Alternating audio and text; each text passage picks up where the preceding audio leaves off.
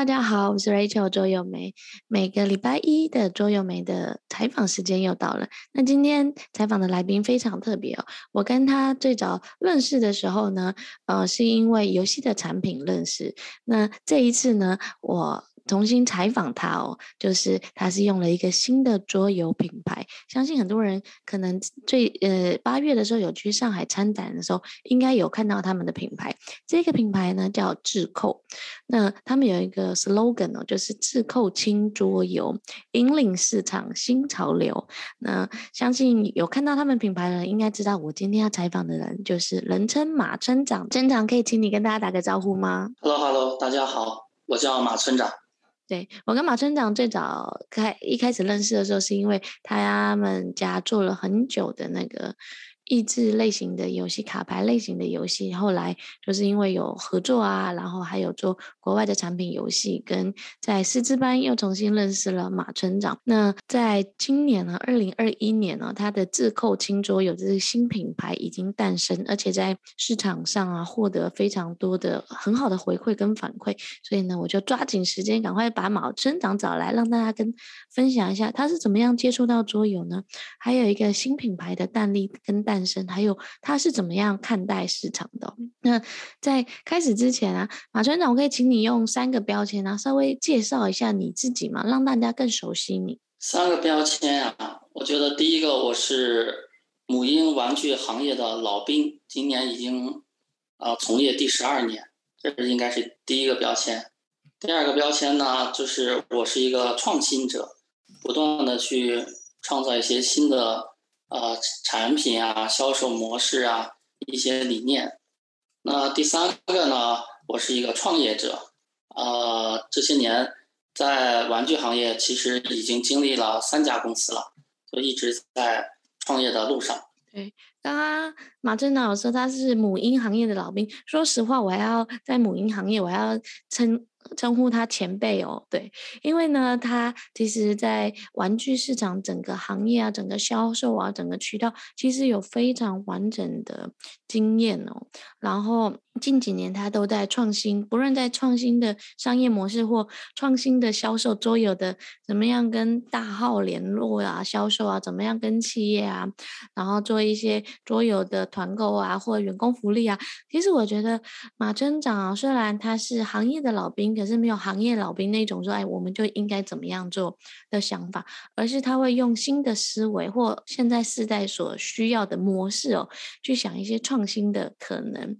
那村长可以跟大家讲一下，你是怎么到接触桌游的，然后怎么样从玩具市场转移到桌游市场的呢？桌游市场呢，呃，也是这几年才接触啊。第一就是原来代理的一些。品牌产品它有一些是桌游类型的产品，另外呢，就是二零一八年，因为跟 Asmodee 再去沟通，然后二零一九年 SMODI 呃成功的把我们前公司收购了，所以呃进入到 SMODI 体系里头，对桌游就有更深入和细致的了解。那做玩具呢，是因因为。呃，自己生孩子嘛，啊，就开始研究了一下这个市场，觉得玩具市场还是蛮有前景的，所以二零一零年的时候，我就投身到玩具市场中啊，现在已经第十二年了。那你最早，你可以跟大家讲一下吗？因为说实话，因为我做桌游还蛮比较久的时间，很多玩具的厂商啊，他们都认识我，他们就说：“哎，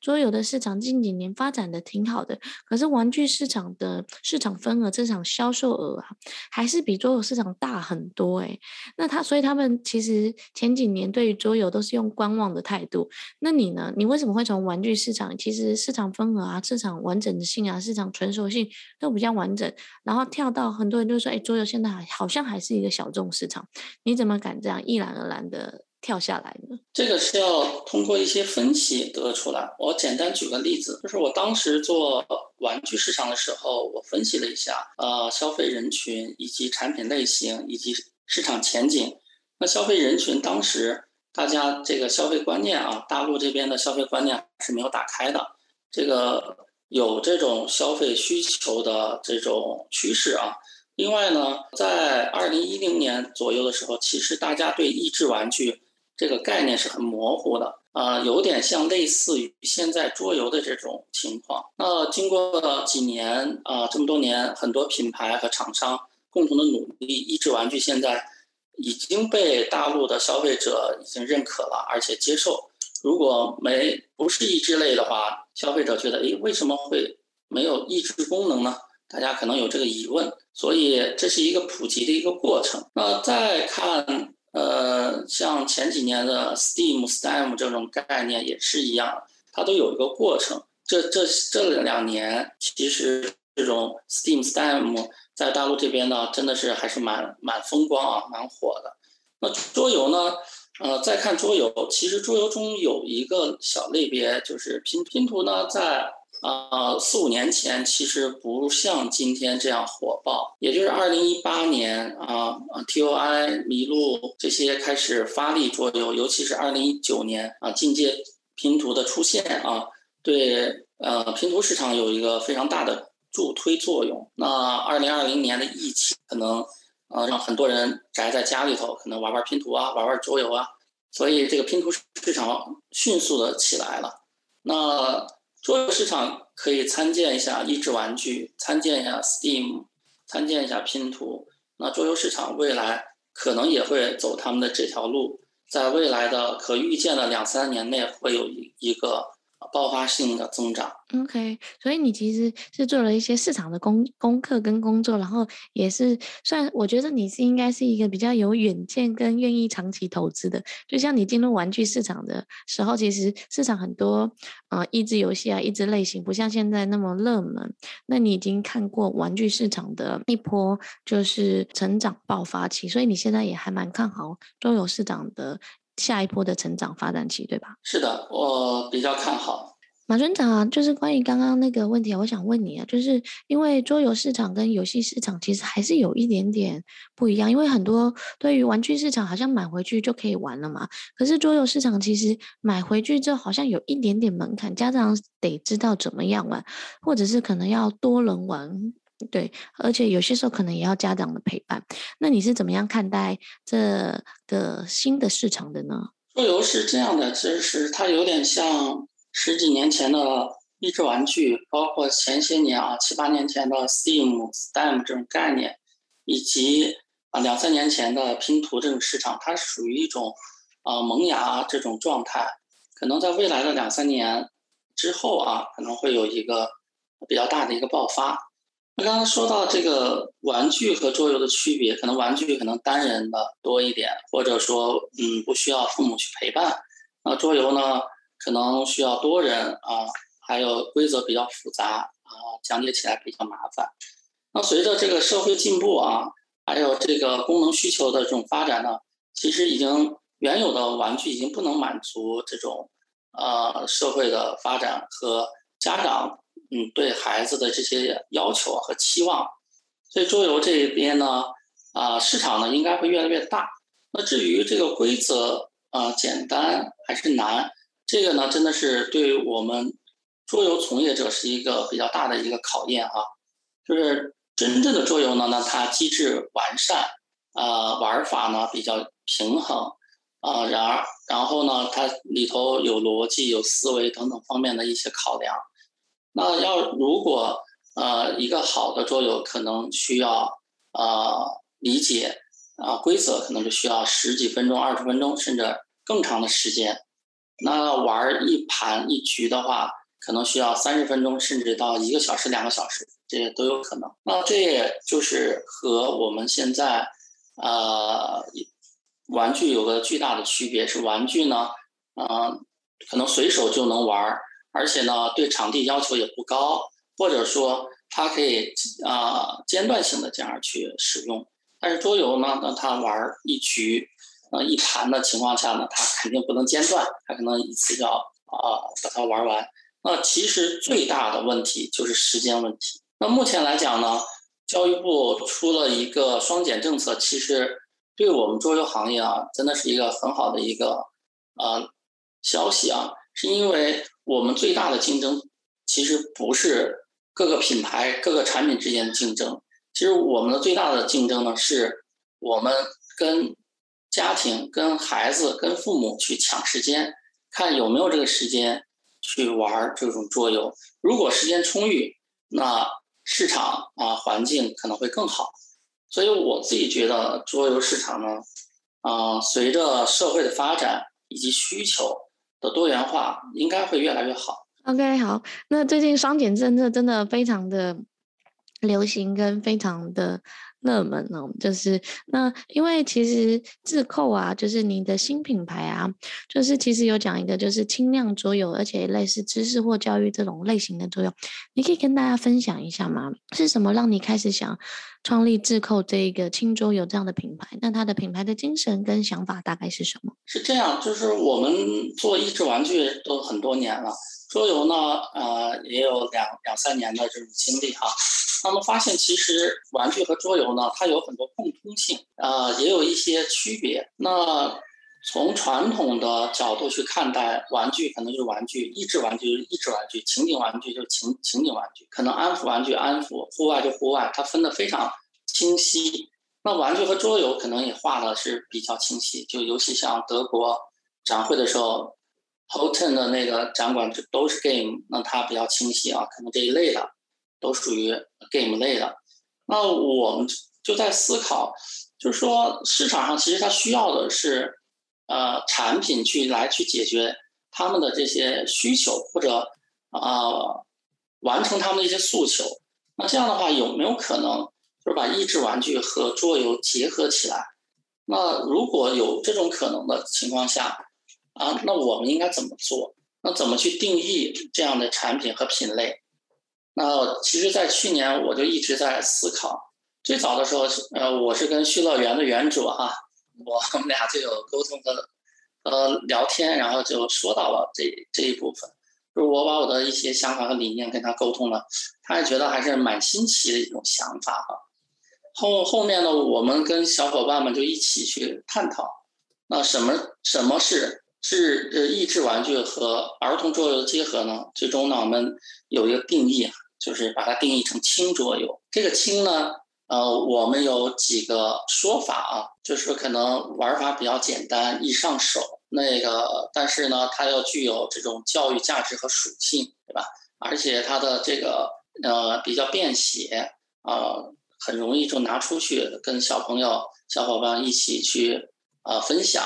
所以呢，我们定义的轻桌游呢，大的理论框架就是益智玩具和儿童桌游的结合，这里面主要体现了几个方面。第一呢，它具备益智玩具的一些属性，例如教育属性；那它也具备了一些桌游的一些属性，例例如社交属性啊，例如多人，例如机制啊等等。那我们定义这个轻桌游呢，实际上就是为了满足社会市场以及用户对这一类产品的需求。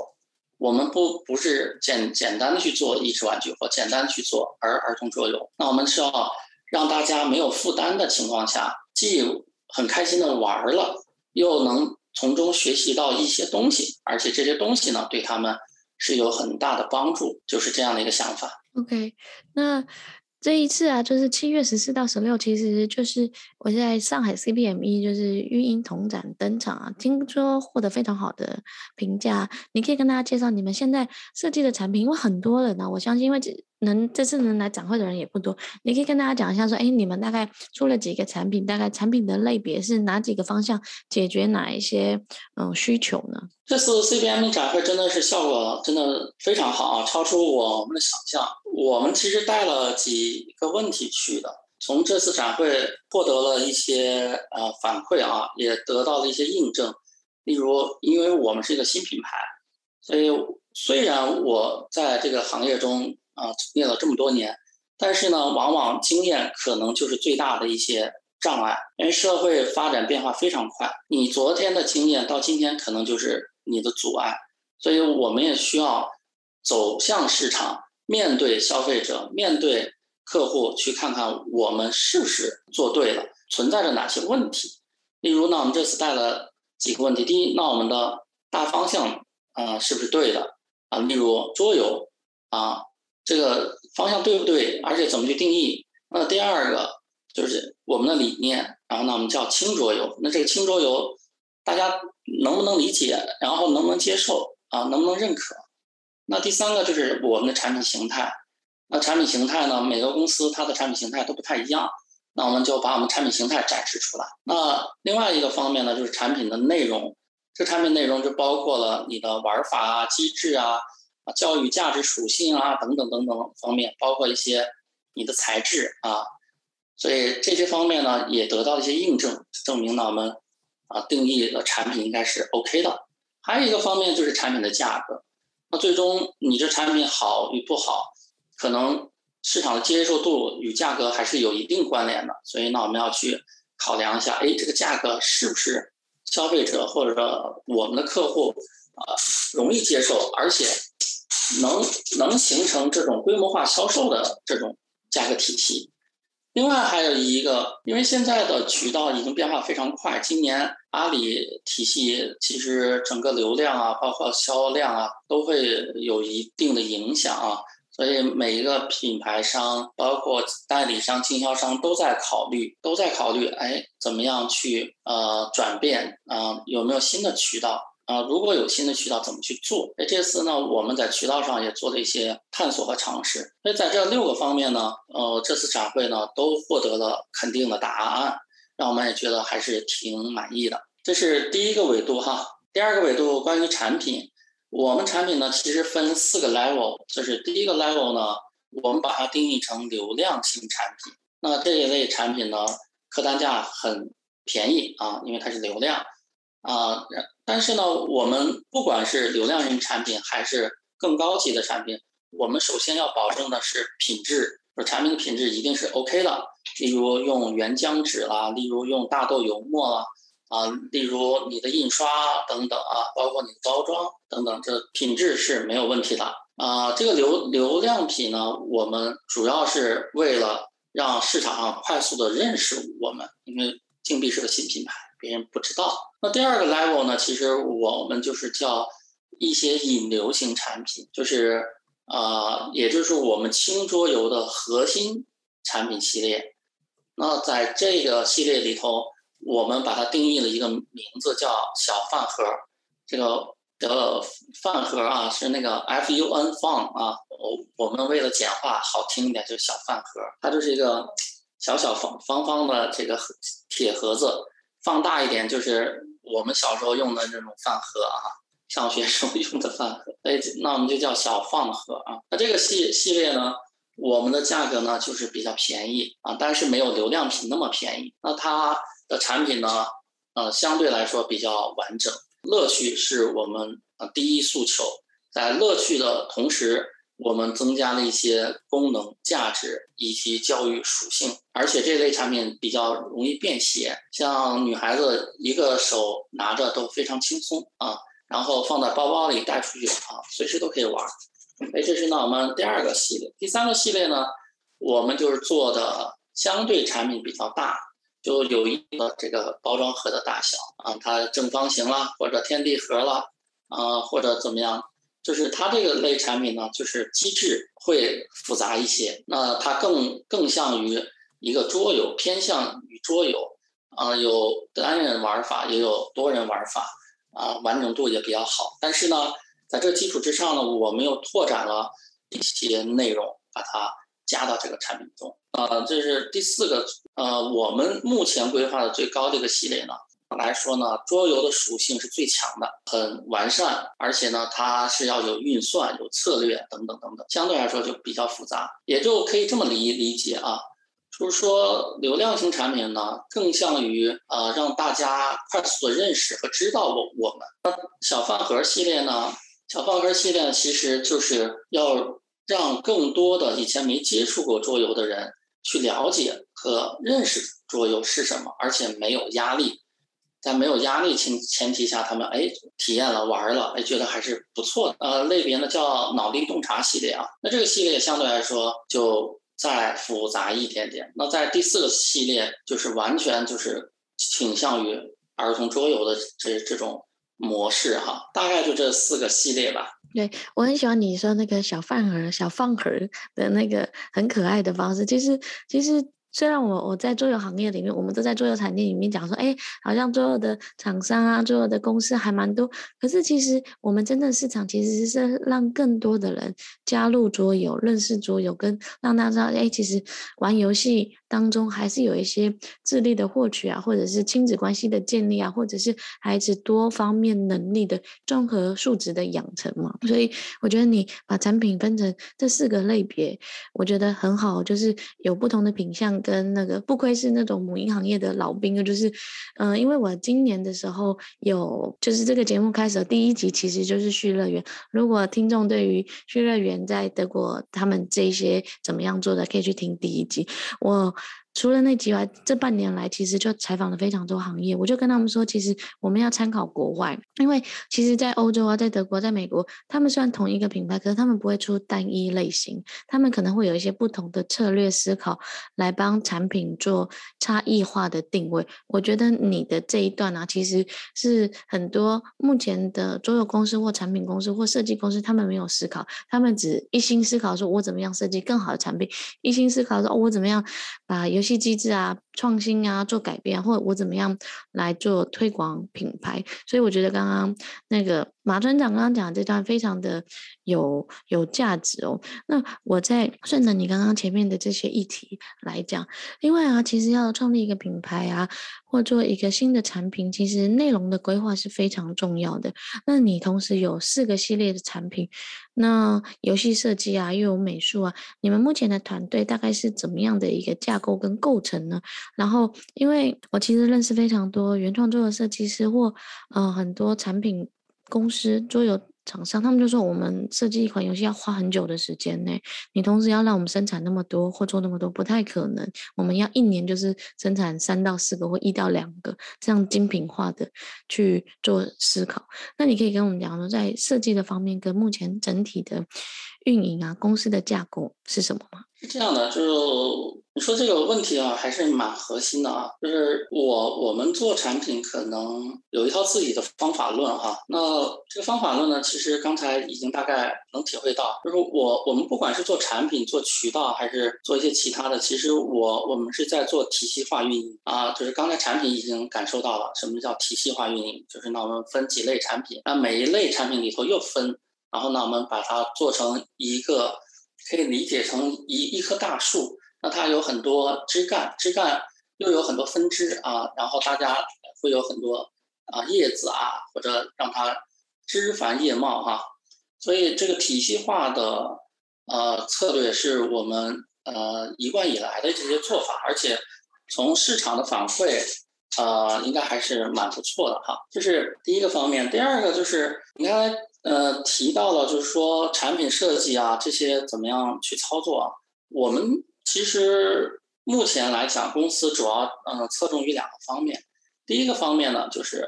产品的开发啊设计；那第二个方面呢，就是市场的推广啊。那主要这两个方面呢。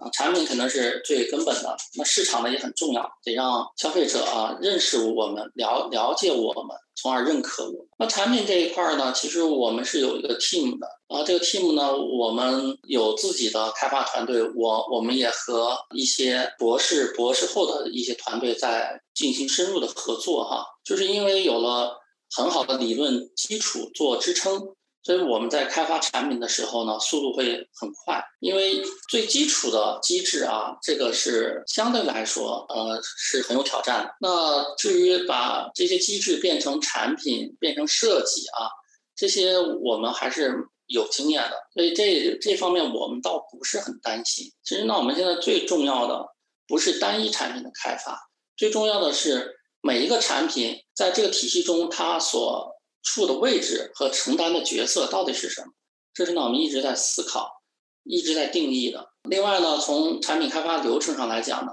我们有一条流水线啊，有人负责机制，有人负责平面，有人负责插画，有人负责什么产品内容啊、说明啊等等，是都是有专人去负责，也有人去核核对啊、核准。那这条嗯流水线呢，我们现在差不多有啊快一年啊，差不多快一年，就是大半年的时间。呃，目前磨合的还还是不错的。那也就是说，我们手上可能同时在开发十个产品，那这十十个产品呢，可能处在不同的产品开发阶段，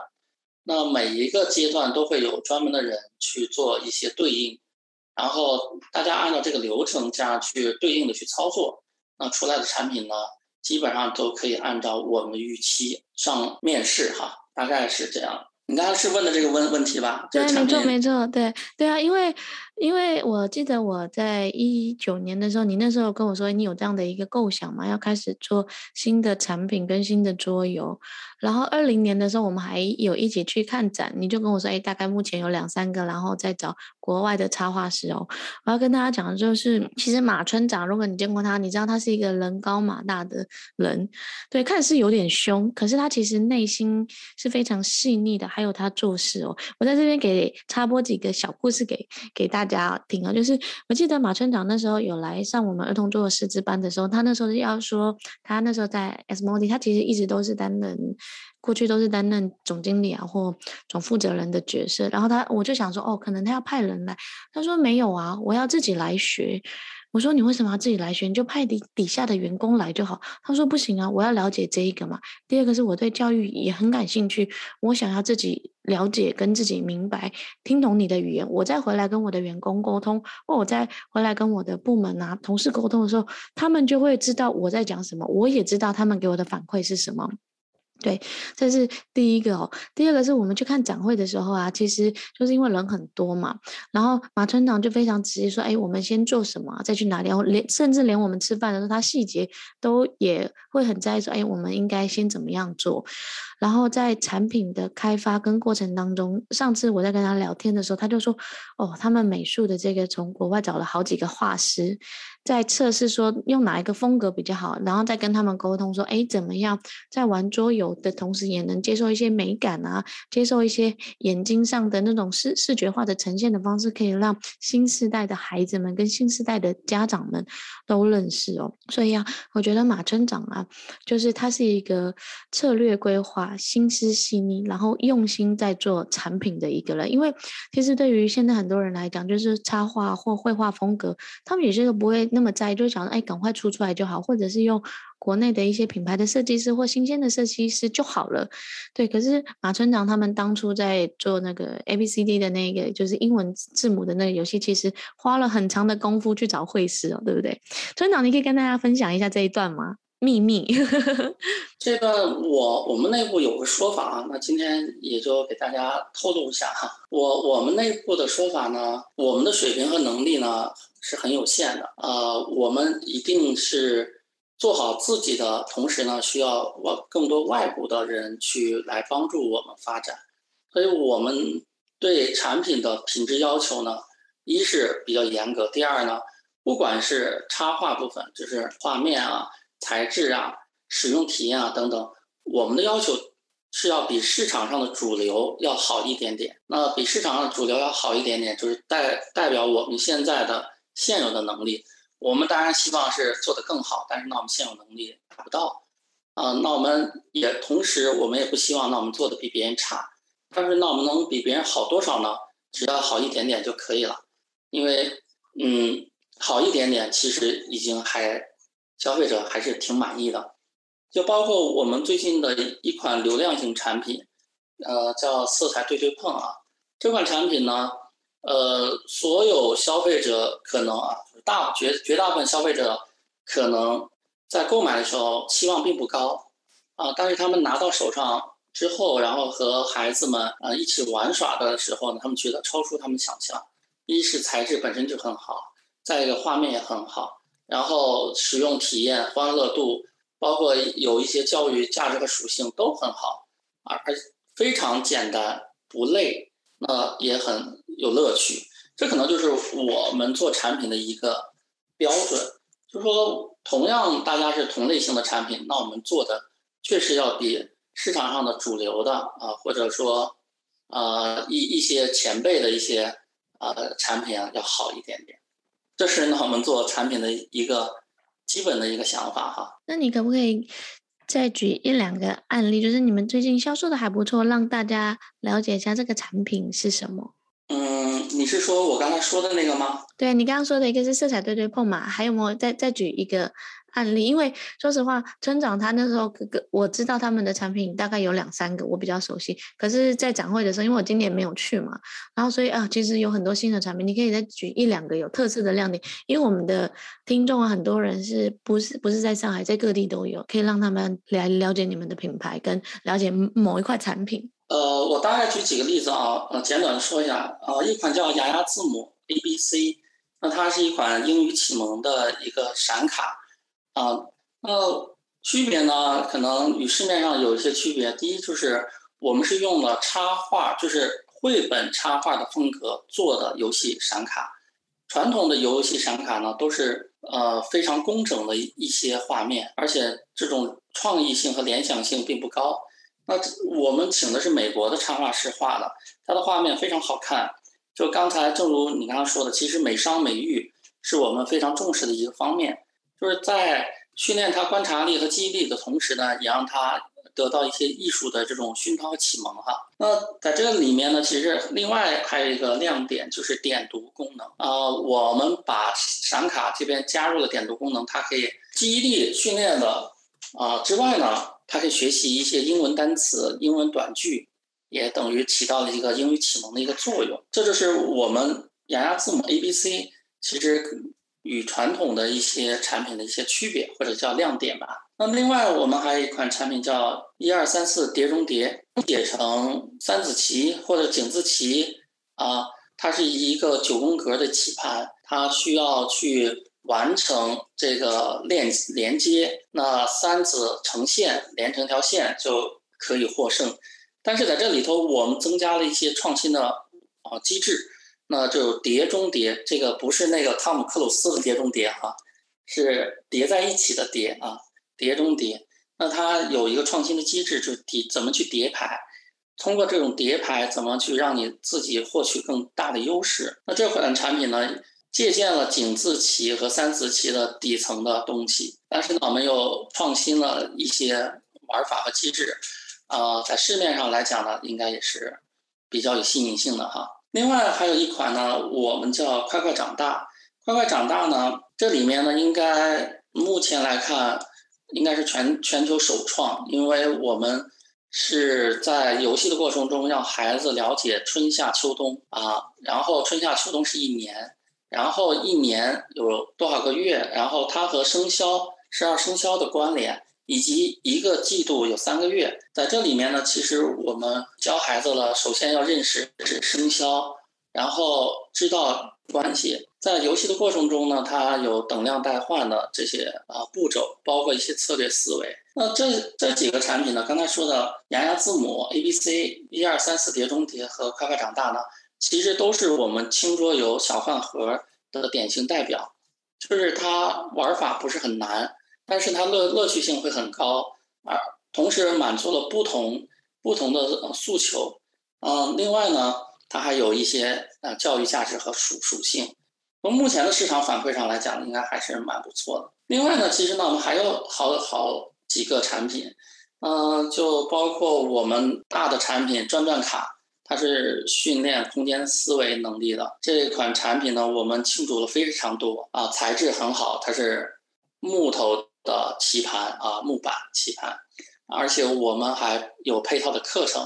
那这款呢，其实它的教育属性会等等嘛，就是我们目前来讲呢，在手上开发的产品大概啊，目前正在进行中的有八九个产品。那八九个产品呢，我们有流量型产品有一两个啊，我们有小饭盒有三四个啊，我我们的脑力洞察有两个，我们的最高级别的。我们现在正在开发也有两个，所以，嗯、整个产品呢，我们正在建体系，可能到明年年初吧，我们的体系的雏形呢就应该能建好了。这个时候可能呈现给大家的这种感官啊，可能又不太一样了哈。OK，那我在这边就顺着你刚刚的，为什么你会想紧扣的一些知识啊，知识的传递，知识的普及，而且是。呃，核心的重点就在知识点跟教育类型的桌游。你是觉得市场上需要，还是家长端需要呢？你是看到什么样的需求点？因为我们做益智玩具都做了这么多年，其实家长从对益智玩具的很模糊的认知要求呢，是经历了十年的这种发展。那其实从市场市场端，然后市场的发展发展啊，还有使用者就是孩子，其实越来越多呢是和我们社会的发展是相匹配的。因为目前来看啊，就是素质型人才呢，其实是社会最需要的。也是这个政府所倡导的，所以素质性的啊、呃、内容素偏素质型的内容可能更容易获得这些市场和家长的青睐啊。另外呢，就是父母呢，其实他不太希望孩子啊纯粹为了玩而玩，他希望在玩的过程中呢还有点价值。那这种价值如果有教育价值，那他的当然更更高兴、更开心。那像户外类的产品，那家长说，哎，除了有教育，除了有这种锻炼身体、增强体质，哎，他可能能感统训练，什么手眼协调，什么平衡平衡性，那可能在玩的过程中，他还能解决孩子一些问题。那同样的桌游也是类似的，就是你在玩的过程中呢，你纯粹为了娱乐。那家长可能会有一些，嗯，心里头觉得有一点点浪费时间。那假如增加一些属性，那家长觉得，哎，这还是蛮好的。所以，我们其实是顺应了社会发展的一个大趋势，同时也是着眼于父母的这些想法。另外呢，还有使用者孩子，他本身他对一个产品，他到底是在乎的什么？他到到底想得到的什么？所以我们就。把这几层剖析之后，那我们做产品就是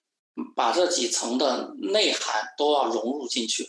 这样出来的产品可能是哎孩子喜欢、家长认可、社会发展需要的产品，大概是这样的想法。对，然后刚刚前面的这。这这些内容其实就让马村长站在行业从业者的角度来跟大家做分享嘛。那接下来我要让马村长稍微转换一下身份，这变成一个爸爸的身份哦。因为其实桌游很多的玩玩家或行业从业者，真的都是身为爸爸的身份之后，在思考说我要提供孩子怎么样的玩具啊，怎么样的教材，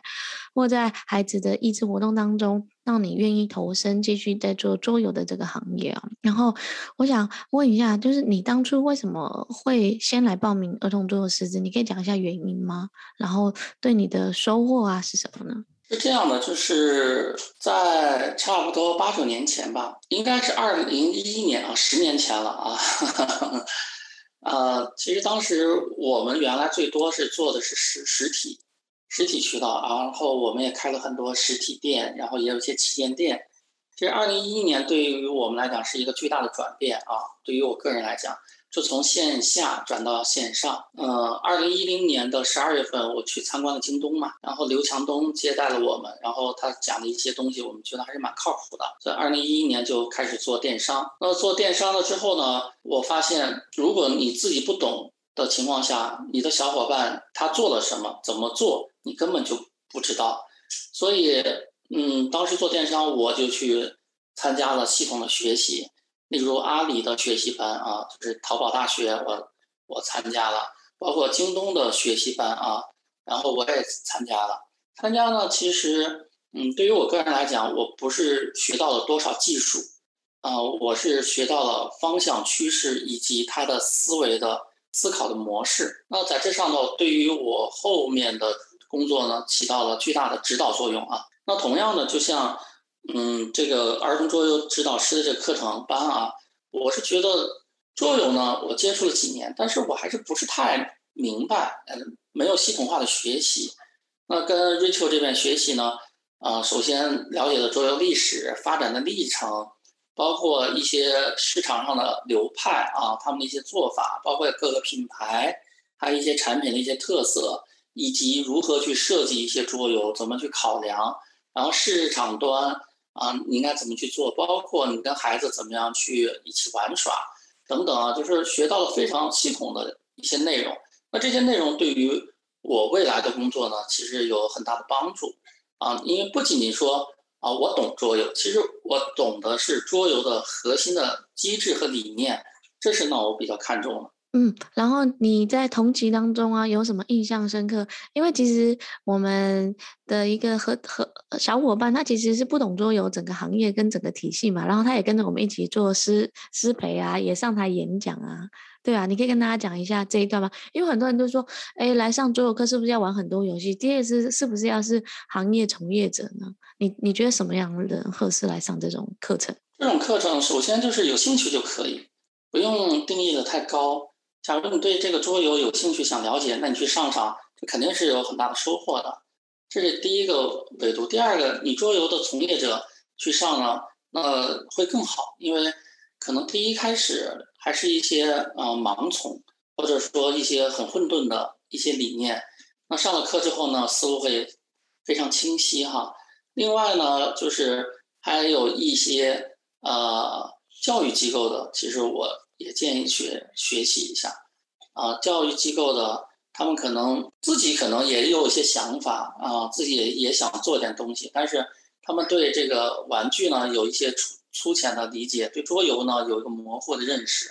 那去上上这个课呢，他可能就比较清晰的能了解到啊，我们到底想要什么，怎么去满足我们我们的学生，我们的学校啊，他的这种教学。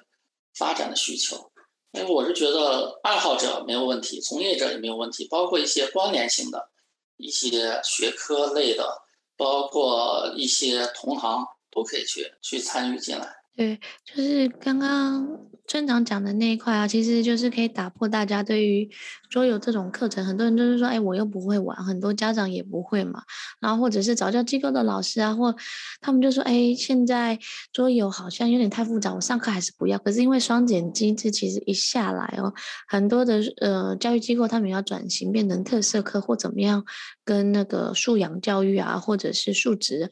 勾上边，然后来让孩子就是跟家长继续接受这样子的课程体系啊，或机构继续延续啊。然后在我记得我在跟村长聊聊来上课的时候，还跟他聊天，然后他跟我说：“哦，我很喜欢上课啊，因为我觉得上课对我帮助很大。”再来就是他还跟我聊到说，他其实有之前有去上家庭教养的课或正面管教的课，对吗？对，正面的管教，我上了那个讲师班的课，呃，也学到了很多。对，就是，呃，其实想跟大家分享，就是马村长他虽然是行业的从业，很多行业的从业者，他们其实对教育不是这么的认识跟了解，可是我觉得马村长对于教育这件事，他是。细心的去琢磨，而且亲身的参与其中。虽然他不一定是百分之百的呃专家，可是他可以借由别人训练他，然后让他看到视野跟发展，然后他也可以借鉴说有什么可以应用在他的接下来的规划上。同时，你也可以看出他是非常重视孩子的教养跟教育的这一块。那你可以提一下，就是嗯，你平常会跟孩子玩桌游吗？或者是诶这些游戏啊，你有没有带回家跟他们测试啊之类的？这个是肯定了，就是我们一款产品出来，肯定是自己家的孩子、身边的孩子，肯定都是这个测试者哈，然后看看他们有什么反应。因为我家的孩子已经大了，他现在呢，因为从小就玩益智游戏，包括一些桌游，然后长大了，所以他可能一眼就能看明白你这到底想要干什么。然后他可能玩一次两次，他就告诉你你这哪里有问题啊，或者说兴趣不不够高。或者说太复杂了，或者怎么样的，这方面他还是蛮蛮有经验的。其实玩桌游也好，玩益智玩具也好的，其实有对孩子帮助还是蛮大的，因为他的逻辑思维啊，跟传统的孩子啊，或者说没有嗯大量玩过这些产品的孩子，还是有很大的区别。因为你首先要理解，就需要有个过程。那你。玩过这么多产品呢，其实在理解这个层面就没有任何障碍，很快就理解。第二个方面就是解解决问题的方式可能也不太一样，它有各种各样的解决问题方式，因为它有多多样性。那也也就是为孩子的未来其实能打开呃更多的窗户吧。所以桌游这款产品就是这一类别的产品呢，嗯，如果再能丰富多元化的情况下，是一个非常好的一个品类。呃，我个人是蛮蛮看好的哈。哎哎，你刚刚前面忘了问你，就是你这个新品牌大概适合的年龄段的孩子是几岁到几岁的区间呢？我我们现在主流放在三岁到八岁，就是幼儿园期间和小学低段，主要是放在这这个年龄段。嗯，对，我刚刚问问这个的原因，是因为我觉得在这个年龄间跟区中也是一个很好，因为三到八岁刚好是。家长最能接受玩中学的一个概念。第二个是因为他们很多生活啊、数学啊，或者是英文这种，都是在启蒙的阶段，反而这种呃游戏式的学习啊，或者是小巧这种呃有一点点逻辑思维啊，然后结合游戏的方式去带领孩子，开启他那个左右脑的那种发展，其实是一个非常好好的一个方式哦。我顺便在这边补充，我刚好。前两天带我儿子，我儿子今年刚满四岁，然后因为他从小玩的游戏很多，益智桌游也很多，然后那天我就带他去，呃，我们另外一个朋友的店，他专门是教育类型游戏，我就让他自己去选，他们大概有上千款桌游哦，对，就是我们平常在那边备课，然后测试新游戏，他那天就跟我们测试一个数学数学的游戏，然后他就是诶某一个区间，这个是两块、四块、三块，就让他们知道说，诶东西。越少，然后它其实会越贵的一个这样子的概念融入其中，然后他们要想办法把自己有的牌啊，就是换成那个最稀有的牌啊，然后就是可以换得最高的分数。然后因为我过程当中我就全部都不讲话，因为我是妈妈嘛，就是一起玩的时候我就是妈妈的角色，我就不讲话，我就细细的观察，我就问那个另外一个老师说：“哎，你观察到他什么？”然后他就说他发现说，虽然他。四岁而已，一到十或二三十的那个加减法比较弱，可是速度慢一点，他其实能算。第二是他有点压抑，说这种这种就是呃东西越少越稀有的概念，在游戏进行当中，他会知道他要换卡片，然后去累积资源，然后把资源多的丢掉。因为他其实我老公跟老师还有他，他们三个男生一起玩，然后他其实中间有一段时间分数啊数值还赢我老公。对，然后老师就给我这样的反馈，所以呢，我讲这段话，其实想让家长知道一下说，说其实孩子在玩游戏，不要被盒子外面的年龄段所限制了。孩子就是一个超大的海绵，你给他什么样东西喂养他，他就会吸收。只是不要马上就说要求说，哎，你现在玩这个可以有什么样的产出，可以有什么样的成效，可以学会加减法，可以学会几加几，这个可能是当时。瞬间没有办法的，可是他经验的累积跟养成，他的逻辑思维的能力，其实是有办法解决生活当中的应用题。对，因为我们学习最终还是要解决生活当中的需求，那他还会觉得这个知识点的学习是有用的。所以我刚刚借由村长的话来补充一下。对，那想问一下，说你建议大家如果跟孩子玩，男生啊或爸爸可以怎么样跟孩子玩？因为很多。买桌游的都是妈妈，可是要玩桌游的时候其实是爸爸。你有没有一两个诀窍跟大家分享一下？你平常怎么样带你的孩子玩？虽然你孩子现在大了一点点。呃，确实是购买者和使用者是不同的人啊。那你刚刚说的是妈妈可能买的会多一点啊，然后爸爸参与呃使用的过程会多一点，这个是确实是有这种现象哈。其实爸爸参与呢。总体上来讲，绝大部分爸爸其实很快的就能融入其中，而且呢，爸爸在这个过程中呢，其实他能享受到自己的价值和存在。因为这个很多的时候，其实爸爸还是蛮愿意参与到这个家庭生活、孩子的教育过过程中啊。但是呢，妈妈很多时候呢，她觉得很麻烦，因为呃，又要照顾小的孩子，又要去兼顾这个大的老公，她觉得会很麻烦。所以呢，就是简单直接的去解决问题。其实有有的时候啊，让爸爸去犯点错误啊，带带孩子啊，也是成长过程中的一个乐趣啊。那在我身边这么多年以来，我身边的很多爸爸都是很积极的参与过程中。那其实，在参与初期呢，妈妈都有很多担心啊，例如出汗啦，太多了不擦啊，例如哎呀跑来跑去，呃都不喝水了。啊，等等啊，就是这这些呃生活中的一些细节上的问题，包括陪孩子去玩的时候，其实爸爸很多方式呢，妈妈有时候看不太懂，觉得哎你怎么跟他争来争去啊，或者说哎你怎么不让着他呀，他又在这哭啊闹啊，或者说呃爸爸可能玩几下，可能就不愿意再陪孩子玩了等等。我是觉得应该给爸爸更多的时间和包容，让爸爸首先要参与进去，在这是第一个。第二个有更多的自主权，让他用他的方式这样去玩。第三个呢，还是要看孩子的反应和反馈。如果在这过程中孩子反应和反馈一直都是很负向的，那这个确实妈妈需要去参与和干预啊。那要是在这个过程中呢，孩子还越来越好，他的各种表现和反馈也是正向的，那其实就可以完全是让孩子和爸爸们去一起呃去进行这种亲子时光哈。那有的时候呢，妈妈也有一种想法是跟爸爸玩的太好了，太亲近了，多少有点酸楚啊，觉得哎呀，你看我平时辛辛苦苦玩起来之后，就只认爸爸不认妈妈了，也蛮难受的啊。另外呢，还有一点呢，就是妈妈还是要参与的。就是男的方面呢，男的作用呢，可能少参与一点；简单的一些呢，其实可以多参与点。还是要有共情的这个时间哈。呃，竞币桌游它有社交属性，它有亲亲子的这种属属性啊。那爸爸也好，妈妈也好，大家共同参与，其实这是最好。嗯，同时呢，另外就是。啊，还是建议孩子啊多跟一些小伙伴们一起，呃，一起玩耍，例如邻居啊、同学啦，包括弟弟妹妹、哥哥姐姐都是一样的，就是更多的是要把这种呃外延的属性体现出来。嗯，大概是这样的一个想法哈，不一定对啊，只是探讨探讨。对，没错。我觉得我每次只要采访就是桌游从业者是爸爸身份的，我都会问他，因为我觉得每一个家庭，嗯，都不太一样，然后都有一些自己的小眉窍。可是我觉得马村长讲的一个很重要，就是提醒妈妈们，或提醒在座的女生们，就是一个很重要点，就是哎，试着放手，让爸爸犯点错，跟孩子一起玩也不会怎么样嘛。对，然后最后再来看孩子的反馈，然后如果真的有必要再来介入或干预。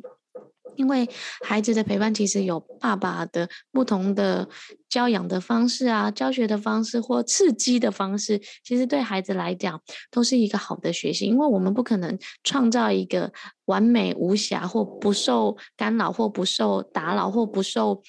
嗯，就是不受威胁啊，不受这样子的环境，可是可以透过爸爸跟妈妈不同的教养的方式啊，互动的方式，孩子也能多元的一些接受刺激啊。那今天非常开心啊，跟马村长在线上从新的品牌来聊起，然后来聊到桌游未来的发展呢，还有自己带孩子。那最后呢，可以请你用一句话来总结吗？桌游对你来讲是什么？啊，桌游对我来讲是新的尝试和挑战。说高大上点吧，好像呵呵，其实我是觉得桌游可能就是呃，我我先把想法说了再总结哈，就是说可能就有点像当时当年我们做益智玩具的这种推广一样的，就是说现在越来越多的家庭啊认识和认可益智玩具，这是让我们觉得还是蛮有成就感的哈，觉得是。呃，社会在发展啊，家庭的整体素质在提高啊，这样的蛮欣慰。这个行业在发展，我们自己随着行业也在成长啊。那桌游呢，可能嗯进入了嗯另外一个新的一个成长周期。所以呢，我们希望这个桌游呢，是伴随着啊社会的发展和孩子成长一起得到一个新生的一个增长吧。也就是说，桌游对意味着我们去见证社会的进步，见证了家庭素质的提高，以及孩子能力的啊增进。这大概是这样的。因为，呃，假如一个社会这个还没解决什么温饱问题，谁还有闲心去玩桌游啊？一个社会可能可能就是说他很呃富富足了，也有一些啊闲情逸致了啊，那他可能。哎，桌游这一类，他就觉得还是蛮有用的。嗯，先解决最基本的需求，再去解决，再去完善啊生生活中的各个方面。桌游就是生活中的一个方面。我们希望就是说，把生活中的这个方面从头开始做，把它做好，就是这样想的。OK，那介绍一款你们自己目前你自己最喜欢的一个桌游，呵呵，让大家知道，因为你产品太多了，介绍一款，如果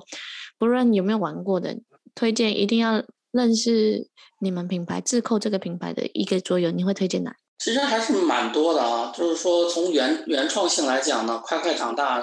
是我们觉得是蛮好的。嗯，这是推荐的一款。